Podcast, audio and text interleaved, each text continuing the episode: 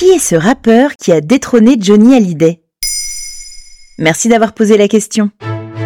Dur de renier l'hégémonie entretenue de manière quasi constante sur le paysage musical français par Johnny Hallyday durant ses 57 ans de carrière.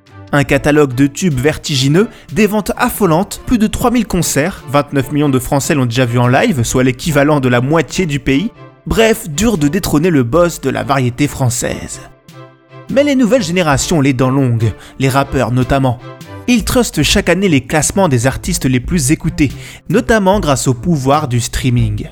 Parmi eux, il y en a un qui monte vite, très vite. Et il décroche des records autrefois détenus par l'idole des jeunes. Ah bon? Qui ça?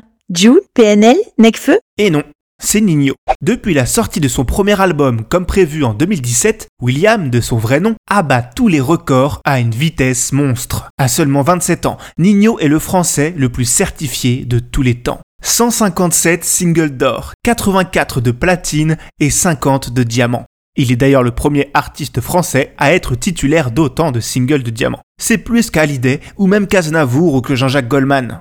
En 2023, Nino bat lui-même son propre record en obtenant son 300e single certifié. Ses albums et mixtapes sont elles aussi bien entendu multiplatine ou multidiamant. Pourtant, il reste très discret sur nos médias traditionnels, et ces derniers se penchent rarement sur son cas.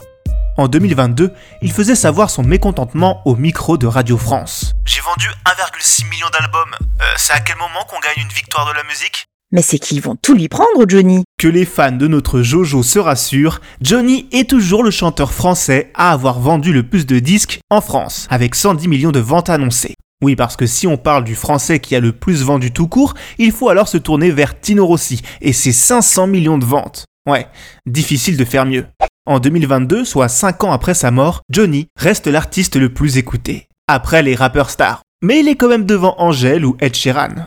Selon le rapport annuel du marché de la musique par le SNEP en 2022, Johnny Hallyday a réalisé 335 000 ventes, deux tiers en physique et un tiers en streaming.